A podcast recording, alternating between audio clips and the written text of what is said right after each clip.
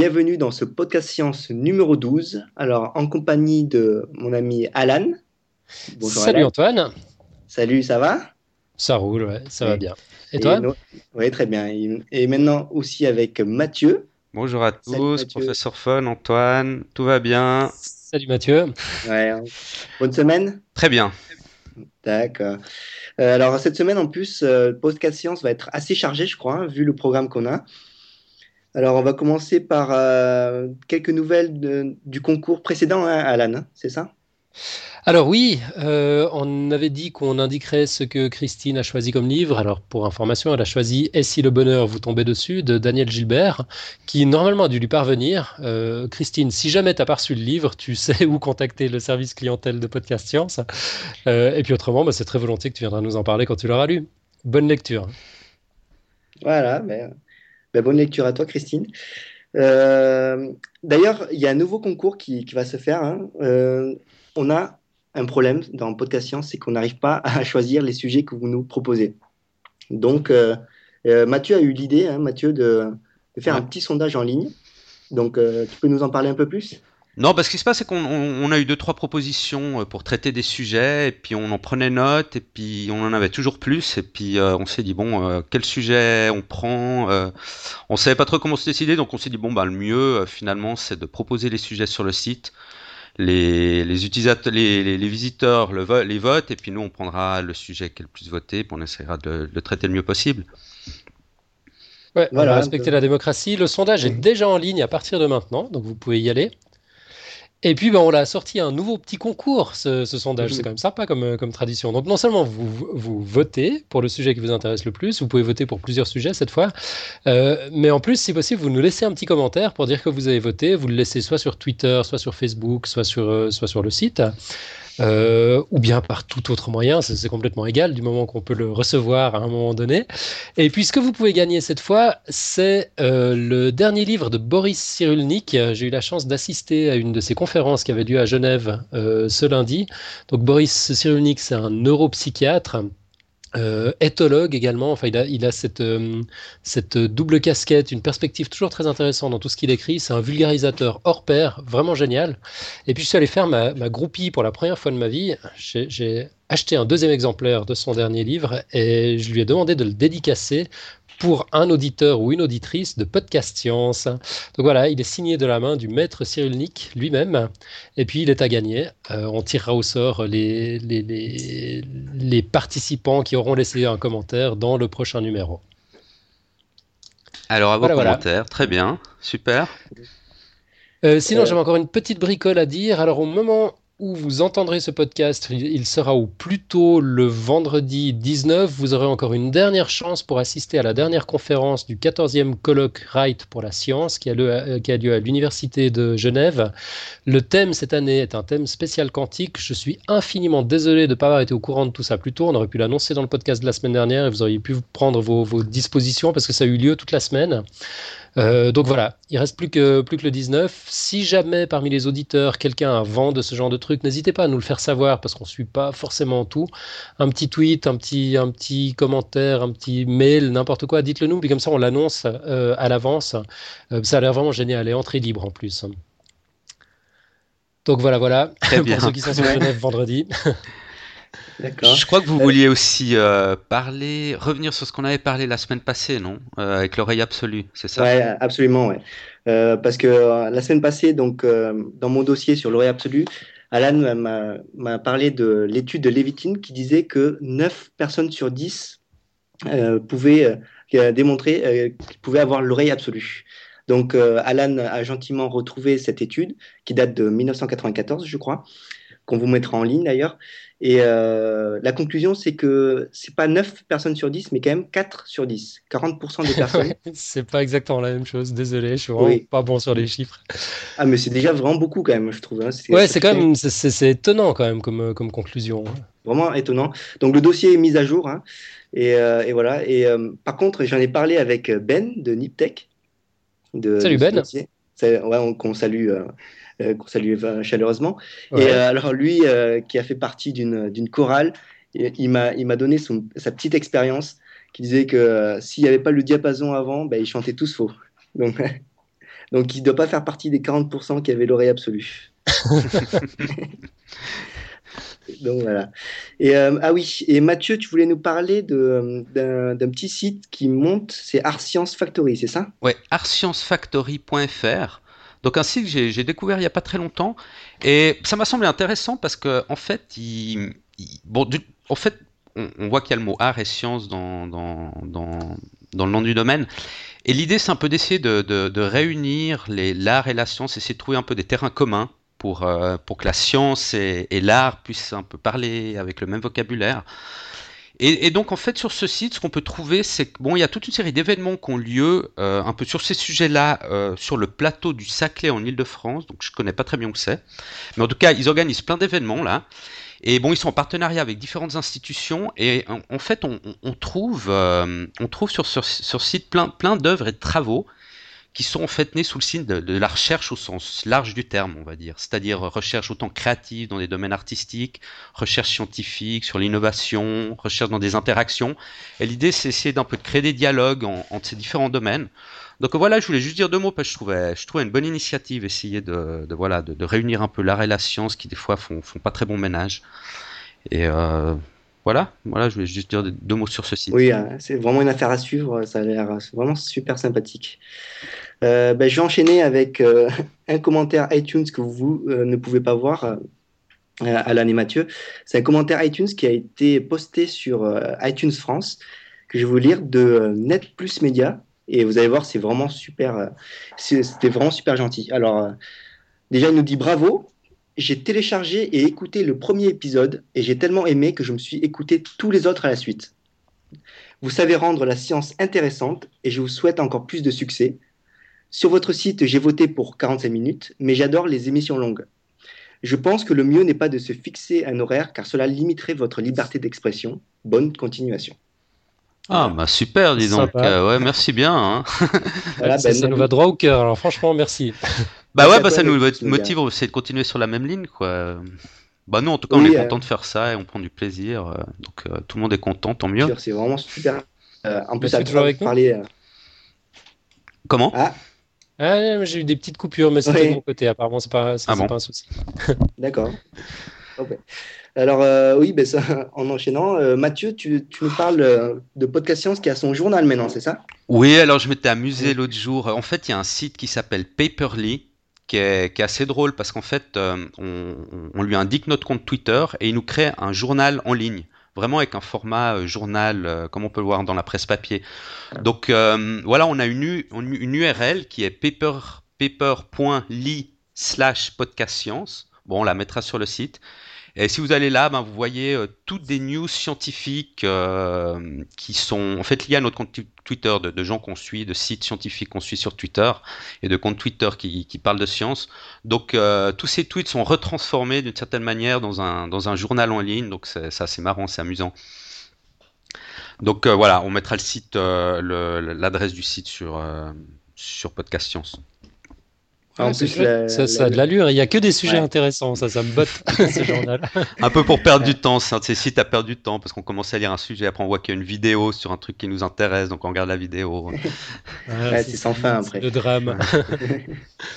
euh, ben, D'ailleurs, en parlant de, de sites euh, scientifiques, moi je vais vous parler, pour conclure un peu ces, euh, ces petites actualités, de Knotex, qui est un réseau social des scientifiques. En fait, euh, comme les réseaux sociaux, on a Facebook, on a Twitter, mais eux, ce sont plutôt des réseaux sociaux euh, axés généralistes. Et là, on a vraiment euh, développé par des, des, Français un réseau social axé sur la science. Donc euh, là-bas, on s'y inscrit. Je crois que Alan, est, Alan a un compte aussi. Hein. C'est ça hein oui, j'ai un compte. Mathieu, tu connais? Écoute, j'ai vu le site, j'ai pas de compte encore. Et voilà, j'ai regardé en gros ce qu'il faisait, mais j'ai pas été plus loin, à vrai dire. Ben, je te conseille vraiment de, parce que on, voit vraiment que ça peut se former une petite communauté autour de la science et, et ça fait chaud au cœur de pouvoir euh, parler de, de choses et euh, de notre passion avec, euh, avec d'autres personnes. Quoi. Donc c'est Knotex, alors www.knotex.com. Voilà. Là, je suis sur le site et, et, ils se définissent comme le réseau social de la culture scientifique et technique. Mmh. Ouais, c'est ça. Vaste programme, quoi on n'y parle que de science. ça qui est bien. Et euh, donc euh, voilà, ben, sans, sans, transition, on va enchaîner directement avec les dossiers hein, cette semaine. Alors, euh, le premier dossier d'Alan, je crois. Ouais, c'est ça. Alors, Alan, de quoi vas-tu nous parler? Ah, moi, je vais vous parler d'Apocalypse. c'est vrai, on est, toujours tellement positif dans Podcast Science. Je, je, vais, vous parler de l'événement de Carrington ou de la menace des éruptions solaires.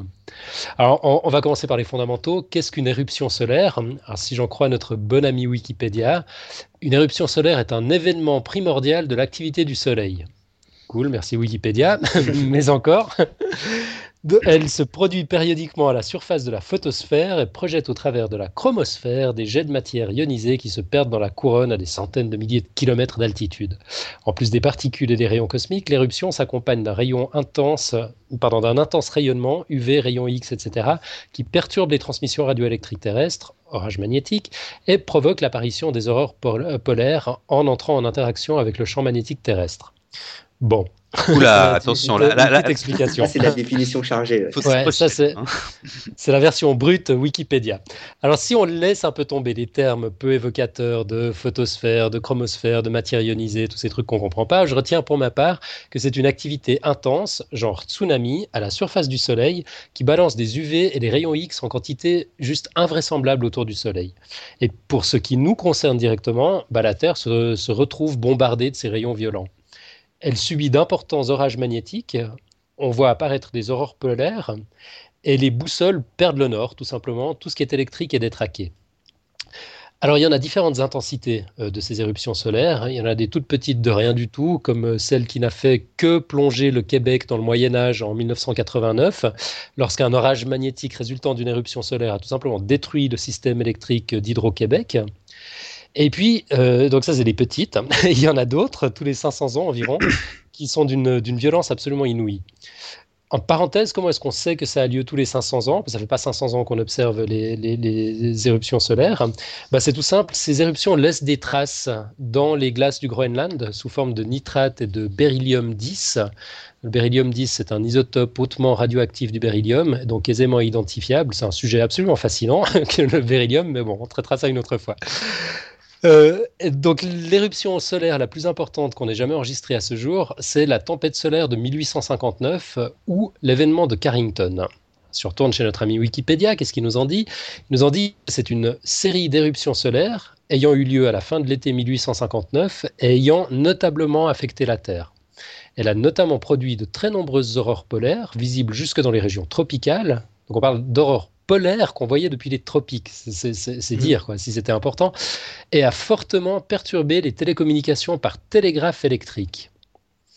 Alors bon, présenté comme ça, ça a l'air presque anecdotique, hein. mais il faut savoir que c'était un événement d'une violence absolument inouïe. On pouvait lire le journal dans la rue en pleine nuit sous l'effet des aurores polaires. Et on estime qu'à l'époque, 5% de l'ozone atmosphérique a été détruit lors de la tempête. Et la température très intense de l'éruption, 50, 50, millions de degrés à sa naissance au, Soleil, a permis d'accélérer les protons issus du Soleil à des énergies folles. Ça, ce sera un sujet pour toi, Mathieu. juste en deux mots, donc ces, protons énergétiques ont réagi par interaction forte, encore un sujet pour Mathieu, avec des atomes d'azote et d'oxygène de la haute atmosphère terrestre, euh, qui ont donné naissance à des neutrons euh, et qui sont à l'origine de la formation de nitrates qu'on a retrouvé dans les carottages glaciaires. Nitrates dont l'abondance correspondait à celle ordinairement formée par le vent solaire pendant 40 ans. Et puis là, ça s'est produit en, l'espace de quelques heures. Ces aurores, elles ont par la suite généré des courants électriques dans le sol, qui à leur tour ont affecté les circuits électriques existants. À l'époque, il n'y avait pas grand-chose, il y avait le réseau de télégraphie électrique. Les pylônes ont commencé à produire des étincelles le papier télégraphe a pris feu dans les offices, les télégraphistes ont reçu d'importantes décharges électriques, euh, et puis le système restait actif même quand il débranchait les batteries et les prises. Donc voilà, je voudrais pas jouer les oiseaux de mauvais augure et annoncer euh, une catastrophe énorme la prochaine fois que ça arrivera, mais quand même, il faut bien admettre que le, peu de réseaux de communication de l'époque a bien souffert. A bien souffert. Je ne sais pas si vous arrivez à imaginer un peu ce qui arriverait aujourd'hui. Là où en 1859, on avait un réseau de télégraphe, bah aujourd'hui, on a le réseau électrique, le téléphone, le câble, les réseaux informatiques, et puis l'Internet en particulier, on, les on peut les anticiper, euh, c'est maintenant avec ce qu'on a maintenant comme technologie? Eh ben, c'est une, c'est une bonne question. Je, je, vais y venir, mais je, continue un peu mon, mon, ma description du, du désastre. Euh, il y a les satellites aussi. Il y a les, y a les milliards d'appareils qui sont alimentés soit par le réseau, soit par des batteries qui sont soit enclenchés, soit en mode veille. Et puis, à ma connaissance, il n'y a encore aujourd'hui aucune réglementation quant à la protection de ces appareils contre ce genre de turbulences électromagnétiques exceptionnelles. Bon, on se doute bien que ce pas les fabricants qui vont y aller de leur petite initiative pour blinder systématiquement les appareils contre des risques aussi exceptionnels. Euh, c'est évident, c'est des opérations qui ont un coût, le marché est hyper concurrentiel, et puis si personne ne, légifère, il ne se passera rien. Donc pour le moment, il ne se passe rien. Mais euh, j'ai quand même un petit scoop. Tous les appareils allumés ou en veille à portée de l'orage magnétique, à ce moment-là, vont mourir de leur petite mort en espérant qu'ils n'explosent pas dans, nos poches. Donc en d'autres termes, si vous avez laissé votre PC allumé ce jour-là, bah, vous avez intérêt à avoir une copie des données quelque part pour ne pas tout perdre. Si possible sur un disque éteint, idéalement même sur un support non magnétique genre DVD-ROM. Votre smartphone, bah oui, à moins qu'il soit, soit éteint au moment où tout le monde paniquera et voudra appeler ses proches, bah il passera forcément aussi à la casserole à moins que vous vous trouviez dans un avion au moment fatidique. Mais dans ce cas, le problème de smartphone paraîtra bien dérisoire. Parce que même éteint, il a peu de chances de survivre au très probable crash, tant les avions d'aujourd'hui euh, et les moyens de transport en général d'ailleurs sont dépendants de l'électronique. Euh, voilà, voilà, pour les petites joyeusetés. Sur Terre, en fait, ce ne sera pas forcément beaucoup plus joyeux. Si, si, on y pense, toute notre économie se base maintenant sur des flux financiers complètement virtuels, du paiement par carte de crédit au supermarché du coin jusqu'au versement de, votre salaire sur votre compte bancaire ou postal. En fait, le, temps de remonter le système après la catastrophe, euh, en supposant qu'on ait encore des données exploitables quelque part, sur un support exploitable, bah, pourrait, prendre des semaines. On, on en serait réduit à bouffer des biscuits de l'armée avant l'école, l'économie ne redécolle. Enfin bon, je, vais arrêter de dresser ce tableau noir. Je donne exceptionnellement dans le dramatique. Et puis euh, voilà, je, fais ça pour faire mon petit effet. Parce que si ça peut vous rassurer, pour une fois, je ne suis même pas sûr complètement moi-même. Je ne suis pas complètement convaincu de tout ce que je raconte. Les, derniers paragraphes de ce dossier sont issus de ma compréhension personnelle du problème, puis d'une agrégation mentale assez rapide et pas très élaborée des différentes choses que j'ai pu entendre sur le sujet. J'ai malheureusement pas eu le temps de faire les choses comme j'aurais dû les faire, c'est-à-dire de manière rigoureuse et scientifique, en fouillant dans les sources disponibles pour étayer chacune de mes affirmations. À part ça, on peut se poser la question quand aura lieu la prochaine? Mathieu, tu allais dire quelque chose? C'était ça ta question? Euh, Ouais, bah ouais, c'est ce que je t'avais posé avant. Par exemple, si on peut anticiper, je sais pas. Alors, si on fait, là, j'ai fait mon boulot quand même, je, suis allé voir ce qu'on trouvait sur Internet.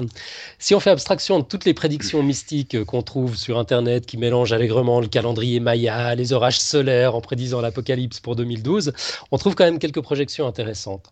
Selon un, récent article du Daily Mail, euh, dont on mettra le lien dans la page du dossier sur le site, euh, les plus grands experts mondiaux sur la question se sont réunis en juin dernier à Washington pour partager leur avis sur la question. Puis leur verdict est unanime quant à la prochaine éruption solaire, ce sera 2013. Donc, la NASA emploie actuellement des douzaines de satellites, y compris euh, l'observatoire solaire. Le scénario catastrophe est, prévu pendant dans 2-3 ans? Ouais, mais il n'est pas aussi catastrophique que ça. Euh, c'est-à-dire que bon, il y, a un article du Sun aussi euh, qui, en parle, on mettra le lien. je, passe dessus rapidement. Lui, cela joue carrément remake des grands films catastrophes hollywoodiens. Euh, mais en parenthèse, il présente une, jolie petite vidéo de ce à quoi ressemble un, orage solaire. Euh, mais pour en revenir à la prédiction, il faut savoir que l'activité solaire, elle fonctionne par cycle de 11 années environ. Euh, le dernier cycle était relativement calme. et puis là, on se trouve dans le 24e cycle qui est un peu plus, un peu plus virulent. Euh, le 24e cycle, donc depuis qu'on depuis qu'on mesure ces cycles, on a commencé en 1755. Et ce 24e cycle doit voir son activité atteindre son maximum en mai 2013, d'où la prédiction justement. Et le, niveau des éruptions sera probablement assez important, mais on sera encore très loin de celui de l'événement de Carrington. Il y, a également un article publié sur le site de la, de la NASA, pour lequel on mettra aussi euh, le, lien, qui fournit les détails de, la prédiction, mais qui recommande quand même de prendre l'information avec des baguettes. Quoi. Euh, en, gros, il se conclut en disant marquez la date euh, de mai 2013 dans votre calendrier, mais marquez-la avec un crayon. Donc c'est dire le niveau de fiabilité de, de la, prédiction, de la prédiction. Donc voilà, c'est juste basé sur des, sur, des, sur des statistiques en fait. C'est des, des, extrapolations sur la base des observations qu'on a pu faire euh, ces, ces, dernières années. si jamais ça devait arriver, alors la question qu'on peut se poser, c'est combien de temps à l'avance est-ce qu'on le saura? Comment est-ce qu'on peut se, se, préparer? Puis c'est un peu là que le bas blesse en fait. Jusqu'à maintenant, on savait prédire euh, les, les, éruptions solaires importantes quelques 30 à 90 90 minutes à l'avance, en observant les fameuses taches solaires qui disparaissent peu avant l'éruption à proprement parler. Et puis, bah, franchement, à l'absence de procédures préétablies et connues du grand public, avec des délais pareils, euh, avec un peu de bol, tout ce qui nous resterait, c'est les yeux pour pleurer. Quoi. On n'a pas ouais, un peu ça. dans un avion avec un, un, délai de, de, notification pareil. Mais heureusement, c'est en train de chercher, euh, c'est en train de changer en fait. Euh, il y a des chercheurs russes, chinois, beaucoup, et américains qui travaillent sans relâche sur le sujet. J'ai trouvé des dizaines de publications dans Google Scholars. Je ne sais pas si vous connaissez, c'est la version de Google qui, qui permet de chercher dans les, les publications scientifiques. Euh, on, mettra le lien aussi, c'est un peu ma Bible. Ah, c'est euh, marrant, ouais, moi j'y vais pas trop souvent. C'est vrai que je connais, mais en fait j'y suis jamais vraiment allé. Faudrait que j'aille faire un tour, ouais. Ouais, ça, ça, vaut la peine alors. Euh, puis bah, donc là, j'ai trouvé des dizaines de publications rien que pour l'année 2010. Et elle n'est encore pas finie. Et puis, bah, il y a une équipe américaine qui vient d'annoncer qu'elle a mis au point une technique qui permet d'annoncer les orages solaires avec deux à trois jours d'avance. En, parenthèse, merci à mon ami Patrick qui, euh, m'a aidé à dénicher cette news. Je, butais un peu, j'avais un peu de peine là-dessus. Euh, donc voilà, deux à trois jours d'avance, c'est quand même, plus safe s'il faut, s'il faut voir venir la chose. J'espère qu'on va en parler un peu plus, mais sans forcément entrer en mode panique, parce que je pense que ça vaudrait la peine qu'on soit, informé sur ces questions-là, puis qu'on soit éduqué, qu'on sache quoi faire quand ça arrive. Euh, voilà, pour, pour, mon dossier, je pense qu'il y aura encore des centaines de choses à dire sur, euh, sur le sujet, mais voilà, mon emploi du temps étant ce qu'il était, un peu en forme d'éruption aussi, j'ai pas pu fouiller davantage. Mais c'est euh, un événement ponctuel? Je veux dire, l'éruption, elle dure un jour à peu près? Alors, ouais, l'éruption de, de, Carrington avait duré, sauf erreur, j'ai plus le chiffre en tête maintenant, mais c'était quelque chose comme, comme 18 heures, une, ou un, jour et demi, quelque, quelque, chose comme ça, ouais. ouais on va pas, on va pas rester, par exemple, une semaine bombardé par, par, le, par les rayons a, priori pas. Mais effectivement, il suffit que le matériel informatique critique il soit exposé pendant quelques heures, puis on va quand même être embêté pendant, pendant plusieurs semaines. Ah bah, c'est retour au Moyen Âge. Là.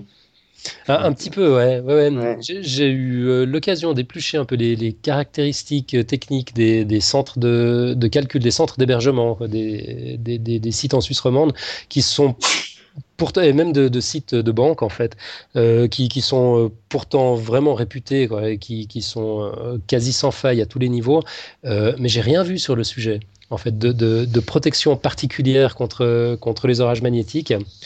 Je ne suis pas sûr que ce soit pris en compte en fait. Hein. Ben, est-ce que c'est pas pris en compte par exemple pour tout ce qui est contre les bombes nucléaires? Parce que je crois qu'elles produisent elles aussi un nuage électromagnétique.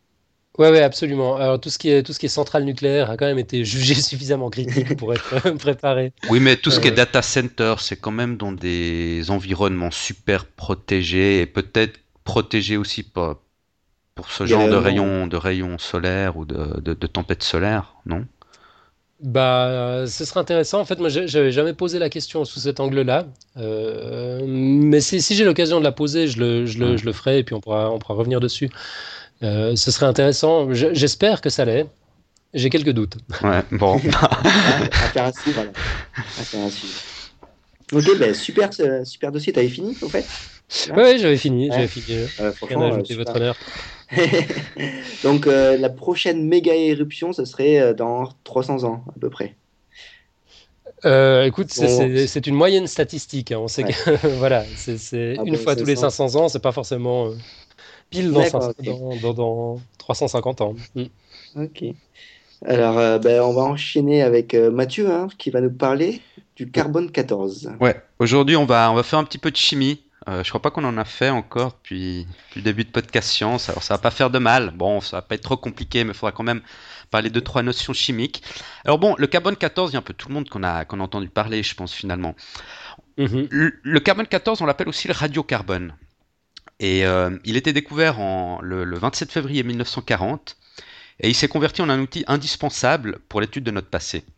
Parce que grâce à la datation par la méthode du carbone 14, on est en fait capable d'établir toute la chronologie des âges et de l'évolution de l'être humain depuis la préhistoire jusqu'à nos jours. Et en fait, on, voit que la datation par le carbone 14, là, je fais juste un petit résumé, on rentrera un peu plus dans les détails, justement, que la, mhm. datation par le carbone 14, elle est basée en fait sur la mesure de l'activité radioactive du, du, carbone 14 contenu dans de la matière organique dont on souhaite connaître l'âge absolu, à savoir le temps écoulé depuis sa mort. Alors, ça, c'est un peu l'idée générale.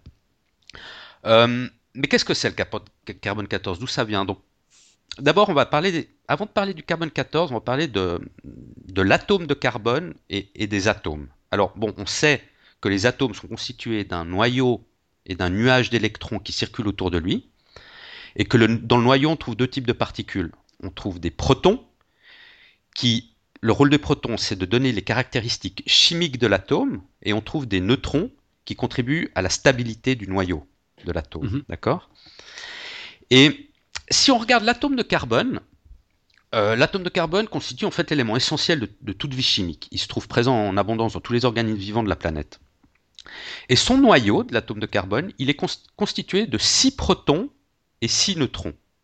On dit qu'il a un numéro atomique de 6. 6 protons, 6 neutrons. Mais il y a un autre élément qu'on trouve aussi en abondance dans l'atmosphère et sur la Terre, c'est le, le nitrogène ou l'azote. Alors on peut dire les deux généralement, je crois qu'on dit plutôt nitrogène pour l'atome, et si c'est deux atomes de nitrogène, on dit que ça forme une molécule d'azote. Euh, on voit que le nitrogène, lui, il a 7 protons et 7 neutrons. Donc il a un numéro atomique de 7. Le carbone, il a 6 protons, 6 neutrons. Nitrogène, 7 protons, 7 neutrons. Mhm. Le, bon, le 80% de l'air qu'on respire en fait constitué d'azote. En réalité, on vit dans une grande soupe de molécules d'azote qui entrent et sortent constamment de notre organisme. Et heureusement pour nous, euh, l'azote dans sa forme euh, moléculaire, en fait, est incolore, indolore, insipide et inoffensif. Donc on a de la chance. Vaut mieux, ouais. Et en fait, l'histoire passionnante du carbone 14 commence avec le nitrogène. En fait, avec le nitrogène qui se trouve dans les couches hautes de l'atmosphère et qui, et qui est exposé en fait aux, radiations des particules qui proviennent de l'espace et qui bombardent constamment notre planète. Ça rejoint un peu de ce dont tu parlais avec les, les tempêtes solaires en fait. Ouais. Et ces rayons cosmiques, euh, ils altèrent le noyau des atomes qui se trouvent sur son chemin et, ça libère des neutrons. Et de temps à autre, il y a un atome de nitrogène qui reçoit l'impact d'un de ces neutrons, qui a été libéré par ces rayons cosmiques. Et ce qui se passe, c'est que le, le, neutron, il expulse un proton du noyau de l'atome d'hydrogène, et il prend sa place. Donc comme on l'a dit auparavant, ce sont les protons qui donnent à l'atome ses caractéristiques chimiques. Donc lorsque l'atome de nitrogène perd un de ses protons, un de ses sept protons, mais il n'en a plus que six. Donc il se convertit en un atome de carbone. D'accord? Ok. Mais euh, en fait, un, atome de carbone très spécial parce qu'il a perdu un proton, mais il a gagné un neutron. Donc, en fait, on, trouve un atome de carbone qui a 6 protons et 8 neutrons. C'est pour ça qu'on l'appelle le carbone 14. 6 plus 8, ça fait 14. D'accord? Ok. Ouais. Et Bon, on sait que de tout le carbone présent dans la nature, il y a environ 99% de carbone 12, qu'on appelle, donc c'est 6 protons, 6 neutrons, c'est le carbone à, l'état naturel. On a un peu plus de 1% de carbone 13, et on a 10 puissance moins 10% de carbone 14. Et donc c'est une quantité très faible, très infime par rapport au, reste du carbone.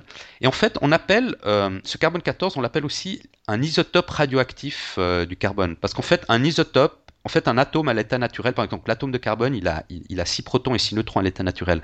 Mais s'il acquiert ou il perd un neutron, cet atome, on dit qu'il se transforme en isotope. Donc justement, le carbone 14, il, s'est transformé en, un isotope radioactif du carbone. Et ces nouveaux atomes de, carbone 14 il se distribue dans l'atmosphère de manière régulière. Et il se combine rapidement avec de l'oxygène pour former du, dioxyde de carbone. Et lors du cycle naturel de la biosphère terrestre, ce dioxyde de carbone, il est absorbé et traité par les plantes lors de la photosynthèse. Il est aussi dissous dans les océans. Et ensuite, ben, il y a les animaux qui, s'alimentent de plantes ou qui s'alimentent d'autres animaux qui mangent des plantes, et ils, absorbent à leur tour euh, euh, du carbone dans leur, dans leur organisme. Mhm. Et le carbone 14, il serait bon donc dans la biosphère tout au long de la chaîne alimentaire. Et la quantité de carbone, 14 par rapport au carbone total, elle est considérée comme uniforme dans l'atmosphère. Non seulement dans l'atmosphère, mais aussi dans la surface des océans et dans la biosphère, en raison des échanges permanents qu'il y a entre les organismes vivants et, le milieu. Donc durant sa vie, un organisme assimile le même pourcentage de carbone 14 que celui présent dans l'atmosphère. D'accord? D'accord. En plus, on suppose que le flux des rayons cosmiques est constant. On, a vu avec toi que ce n'était pas toujours le cas, mais c'est une première approximation. On, suppose que le flux des rayons cosmiques est constant sur une longue période de temps. Donc, en moyenne, ouais. En moyenne. Mhm. Donc, par conséquent, le taux de production de carbone 14, on le considère aussi comme constant. Euh, donc, on, voit que le rapport du carbone 14 par rapport au carbone total dans l'atmosphère, la surface des océans, la biosphère, il est constant. Tant que la plante ou l'animal est vivant, cette absorption continue à se produire de façon constante. Et ce processus d'absorption se termine uniquement quand l'être vivant, la plante ou l'animal, meurt, et donc conclut son échange avec la biosphère. Généralement, c'est lorsqu'il est enterré ou isolé dans un endroit isolé dans la nature. Et c'est alors que le carbone 14 va jouer son rôle. Parce que comme tous les isotopes radioactifs, le carbone 14, c'est un atome instable. Il, a trop de neutrons par rapport au, numéro de protons. Donc, son équilibre naturel a été altéré et il, va tendre à le récupérer tôt ou tard. Alors, mhm. c'est comme ça qu'on va, qu'on va voir comment on utilise le carbone 14 pour déterminer l'âge de quelque chose. Parce qu'à la mort d'un organisme, tout échange avec le milieu extérieur cesse. Mais le carbone 14, initialement présent, est resté comme piégé et sa quantité se met à décroître au cours du temps selon une loi exponentielle. Et ce processus de décroissance radioactive, on, l'appelle la, désintégration bêta. Et c'est ce processus qui permet de savoir depuis combien de temps l'organisme est mort. On, va voir comment. Donc en fait, la désintégration bêta, c'est qu'il y a un des neutrons du noyau du carbone 14. Donc le carbone 14, je rappelle, il a 6 protons et 8 neutrons. Donc il y a un des neutrons du noyau qui se convertit spontanément en un proton. Et bon, par la même occasion, c'est un, électron. Donc le carbone 14 se transforme ainsi en un, un nouveau vulgaire atome de nitrogène, parce qu'il avait, il, a, vu qu'il y a un neutron qui s'est transformé en proton, ben, il a plus 6, mais il a 7 protons maintenant, et il a mhm. aussi 7 neutrons parce qu'il a un neutron en moins. Donc ils sont convertis en un atome de nitrogène. Et c'est après ce qu'on appelle une période radioactive ou une demi-vie de 5568 ans, on voit qu'il y a la moitié des atomes de carbone 14 qui sont convertis en nitrogène. D'accord. Donc plus un reste organique reste longtemps enterré, plus faible sera sa concentration en carbone 14. Et le carbone 14, en fait, il est vraiment très intéressant car sa période radioactive, elle est longue, elle est de 5568 ans. Parce qu'il y, a des autres isotopes radioactifs qui ont une période radioactive de quelques minutes ou quelques secondes. Mhm. Euh, mhm. C'est inutilisable pour mesurer. Donc on voit que, la datation par le carbone 14 fonde en fait sur la présence dans tout organisme de carbone 14 en infime proportion. Et un, échantillon de matière organique issu d'un organisme peut-on être daté en mesurant soit évidemment le taux de carbone 14 par rapport au carbone total, ou soit son activité radioactive X années après la mort de l'organisme. Mais une chose, c'est de connaître tous ces principes théoriques du cycle du carbone 14. Un autre, c'est vraiment de mesurer avec précision la teneur en carbone 14 d'un échantillon pour déterminer son âge. Parce qu'on on est quand même confronté à quelques problèmes. Par exemple, les méthodes utilisées sont très chères et les outils doivent être très, très performants parce que l'activité radioactive du carbone 14, en fait, elle est faible. Vu qu'il a une très longue période radioactive, bah, mhm. les émissions sont faibles, donc elles sont difficiles à détecter. Donc il faut vraiment des, outils performants. Alors les archéologues, ils doivent aussi évidemment choisir avec soin l'échantillon utilisé pour effectuer la datation. Et parfois, il suffit juste d'une toute petite partie du reste organique pour pouvoir établir l'âge de l'ensemble.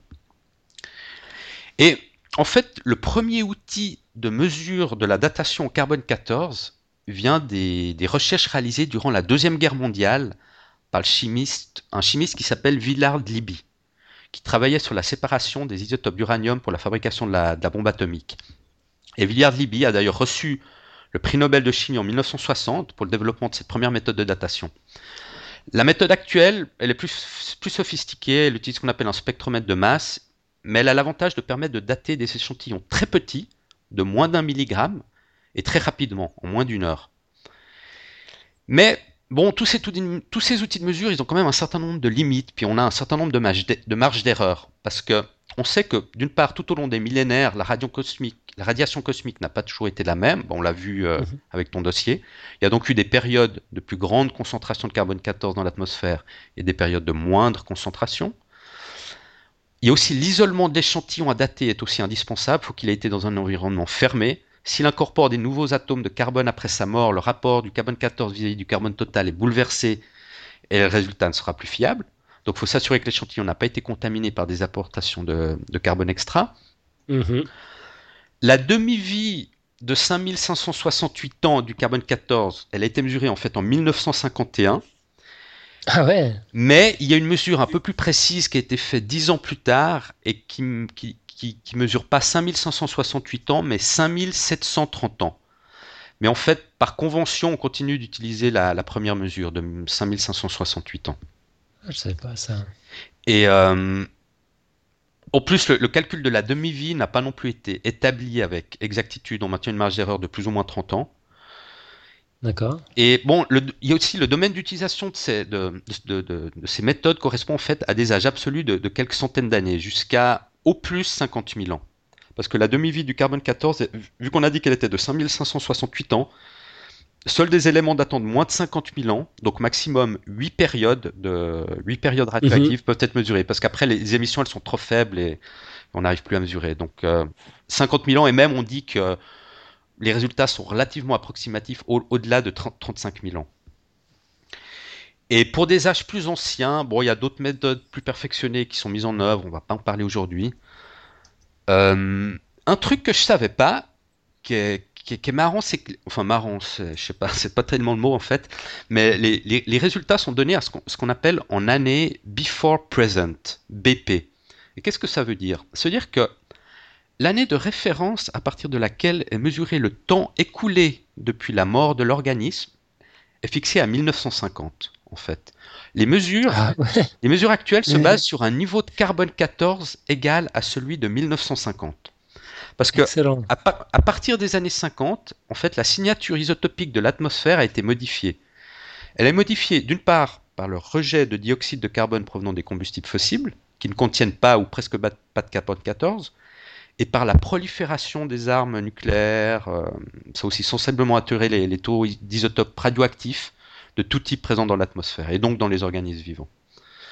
Donc ça c'est une chose que je ne savais pas. On prend comme référence le taux de carbone 14 en 1950. Et pour terminer, euh, en fait, bah, évidemment, ce qu'il faut savoir, c'est que l'élément qu'on veut dater doit avoir incorporé du carbone dans des proportions équivalentes à celles de l'atmosphère. Elle s'applique donc qu'aux matériaux organiques et non pas aux matériaux mhm. minéraux. Donc euh, les minéraux, euh, ça sert à rien pour le carbone 14. Donc voilà, voilà ce que je voulais dire. Ben, vraiment super. Sacré dossier. Ouais, ça c'est du. Ça n'a pas euh, été trop vite ou bien c'était pas trop intense? Je me posais la question. Ah non, non, non, euh, c'était parfait. Euh, je suivais en même temps sur le, dossier là et franchement c'était vraiment bien détaillé et tout. Et chapeau. de toute façon, j'ai buté parole. c'était parfait. De toute façon, Mathieu c'est le spécialiste des gros dossiers, des, gros trucs. Donc c'est à toi qu'on refine un peu nos bah, ça, c'est une initiative personnelle, le carbone 14. Hein. Là, c'est sûr. Non, mais vraiment super. Quoi. Donc maintenant, euh, les, auditeurs, quand ils entendront euh, une datation carbone 14, ah, ça va, ça va titiller dans leur tête. Mais ce truc de 1950, ça, je savais pas, quoi. ouais, ça, j'ignorais totalement. Ouais, on a modifié complètement la signature euh, isotopique de l'atmosphère. Et donc, on n'a plus tellement de points de référence cohérents maintenant. Donc, ouais. ouais. Maintenant, on fait. Vous savez comment, comment on ferait maintenant ou pas? Pour? Pour dater un corps, par exemple Bah, il y a des autres méthodes que je connais pas, qui ont l'air assez compliquées, qui s'appellent datation au potassium-argon, datation par le couple rubidium-strontium, ou encore la, la thermoluminescence. Ouais, ça doit être des. Euh, peut-être des. Le même principe, mais avec des, des, demi-vies plus importantes. Ouais, probablement. Ça doit aussi des, des, atomes radioactifs, d'autres éléments qui ont des demi-vies plus importantes, probablement. Ouais, ça va être ça. Ouais. Ah, mais vraiment super. Hmm. Oui, et puis bon, c'est un des moyens de. de, enfin, c'est une des horloges. Euh, que, que, que, la nature nous, nous fournit pour, pour, la datation, mais il y en a d'autres finalement. Euh, ça, c'est celle qu'on utilise le plus pour, pour tout ce qui est, euh, tout ce qui est d'origine organique. Organique, ouais. Ouais, euh, mais par exemple, quand on veut dater euh, les, les, squelettes de dinosaures ou, des choses comme ça, on est obligé d'utiliser d'autres méthodes en fait, parce que on, parle de, plusieurs millions, dizaines de millions d'années, euh, puis le carbone 14 suffit plus. Du coup, il y a, y a, plein d'autres outils qu'on qu'on qu'on trouve dans la nature. Certains, certains sons radioactifs aussi, en tout cas basés sur un. Ah, j'ai pas les mots en français, comment t'as dit que ça s'appelle la, la, la demi-vie La demi-vie, la période radioactive Non, le truc. La désintégration bêta. Voilà, la désintégration bêta. euh, bah, il y, a certains isotopes euh, instables euh, qui ont une, euh, une, demi-vie de plusieurs, plusieurs millions, voire milliards d'années, suivant, les, suivant lesquels. Donc on, va utiliser telle ou telle méthode de datation en, fait, en fonction du, range dans lequel on doit aller taper. oui, on pioche dans, dans, ces outils. Quoi. Ouais, on a des outils pour différentes échelles en fait. Ouais, différents, différentes matières aussi. Mais bon, moi, moi c'était en fait un, Ouais, le carbone 14, je l'avais étudié à l'école il y a bien longtemps, puis euh, j'avais envie de me remémorer un peu, un, peu tout, un peu tout ça, donc j'ai trouvé drôle de faire un sujet là-dessus. Quoi. c'est ben, pratique hein, de faire un, sujet pour podcast science, pour bien, pour bien maîtriser un dossier qu'on ah, connaissait plus ou moins. Après, c'est vrai que tu t'en rappelles bien, c'est top. c'est absolument parfait ça pour, euh, pour les révisions et tout, euh, c'est nickel. Et donc on a, ouais, on arrive euh, là donc à la fin du podcast. Alors là, c'est le moment tant attendu, hein, comme, comme chaque fois. C'est on, serait arrivé à la fin du podcast sans ce moment phare. C'est pas possible. Alors la citation euh, de Thomas Edison. Hmm? Donc la personne qui a popularisé l'ampoule électrique et qui est à l'origine de General Electric, un des grands entrepreneurs américains du siècle passé. Alors il a dit la chose suivante en anglais, donc je vous laisserai traduire.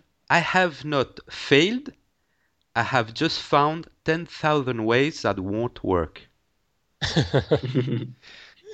ok, je me lance. Je, n'ai pas, je n'ai pas échoué. J'ai juste trouvé 10 000 différentes façons qui ne fonctionnent pas. Voilà. Plein d'optimistes. Ah ouais, ouais, ça c'est plutôt. Bah, faut pas abandonner, faut insister. Hein. j'aime ah. bien cet état d'esprit. Ouais, c'est le côté. Euh, excellent. Bah, apparemment, ça l'a mené assez loin quand même. Ouais, avec une devise comme ça, il était assez loin en tout cas.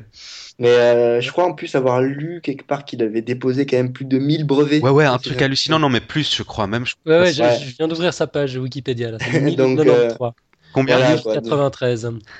1093 de, brevets, donc euh, il n'a pas fait que, que, échouer. Mais il a d'ailleurs, euh, il y, y, a toute une polémique qui tourne avec lui et Tesla, qui est aussi un grand inventeur. Euh, ah, mais oui, qu'est-ce qu'il lui a piqué à Tesla Il lui a piqué une invention liée au magnétisme, je sais plus, je sais plus exactement quoi, mais bon, il a breveté un truc que Tesla avait inventé, donc du coup Tesla n'a jamais vraiment été reconnu comme grand grand inventeur et tout ça dans tout le domaine de l'électricité, du magnétisme, et il lui a un peu volé pas mal d'idées, Edison. Il y, a, il y a toute une histoire là autour. Ça pourrait, le faire sujet, ça pourrait être le sujet d'un autre podcast science.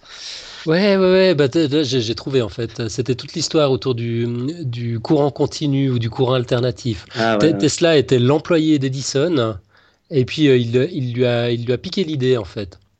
Voilà. Euh, Edison lui a piqué l'idée euh, du courant alternatif, alors que c'est Tesla qui y croyait, puis Edison pas trop. Quoi. Il était, il était euh, plus fan du courant continu. Ouais, jusqu'à que Tesla lui démontre la faisabilité du courant alternatif et qu'il lui pique l'idée. Ouais, mais, d'ailleurs, je crois qu'il y avait une anecdote assez, assez sanglante derrière ça, non? Avec un condamné à mort qui, qui, qu'ils ont essayé de liquider avec du courant continu, enfin qui a souffert les affres, tout ça pour démontrer. Je, je, me rappelle plus de l'histoire, mais c'est une des heures pas très glorieuses de la, de, la science. ouais. ouais. il y en a eu aussi, il y en a eu aussi. Ouais. Beaucoup, ouais. Bon, mais à part ça, c'est quand, même un, quand même un génie, ce Thomas Edison. c'est ouais, ah, on peut pas lui enlever ça. Pionnier de l'électricité, diffuseur, vulgarisateur, perfectionneur de technologies d'avant-garde qui s'est accessoirement autoproclamé inventeur du téléphone. on sait que c'était pas lui, du cinéma, on sait que c'était pas lui non plus, et de l'enregistrement du son. drôle. Cool. Bon, on va, voilà, encore une petite phrase euh, à méditer pour la semaine. vraiment inspirante. Franchement, je sais pas où tu les trouves, Mathieu, mais elles sont euh, à chaque fois vraiment super. Eh bah écoute, je suis content qu'elles te plaisent. ah bah oui, hein. Euh, on les boit, on les, savoure. C'est ça qui est bien. Donc voilà, alors ben, peut-être euh, juste rappeler avant de terminer qu'on a mis hmm? sur le site un sondage euh, pour euh, les, propositions de sujets. Donc n'hésitez pas à aller voter pour votre sujet favori. On se fera un plaisir d'essayer de, le présenter. Ouais, et puis d'ailleurs, si vous voulez en proposer d'autres, n'hésitez pas. Vous connaissez, vous savez comment ça marche. Là, on vous propose parmi les, c'est les neuf, je crois, hein, neuf sujets. Qui ont été proposés, ouais. depuis Exactement. le euh, depuis, euh, ouais, on n'a pas, pas, traité grand chose en fait de ce qu'on nous a proposé. On n'est pas. ouais, c'est pas des sujets faciles non plus. Hein. C'est vrai, c'est vrai. les, constantes de la physique là, celui-là, ça c'est pour Mathieu, ça aussi. Alors voilà, celui-là c'est sans doute le plus vache de la série. ok, donc euh, bah, la suite au prochain numéro. D'accord, parfait. Bah, salut parfait. tout le monde, à la semaine prochaine. Salut, à la semaine prochaine. Ciao. À tout bientôt, bonne semaine, ciao. Ciao.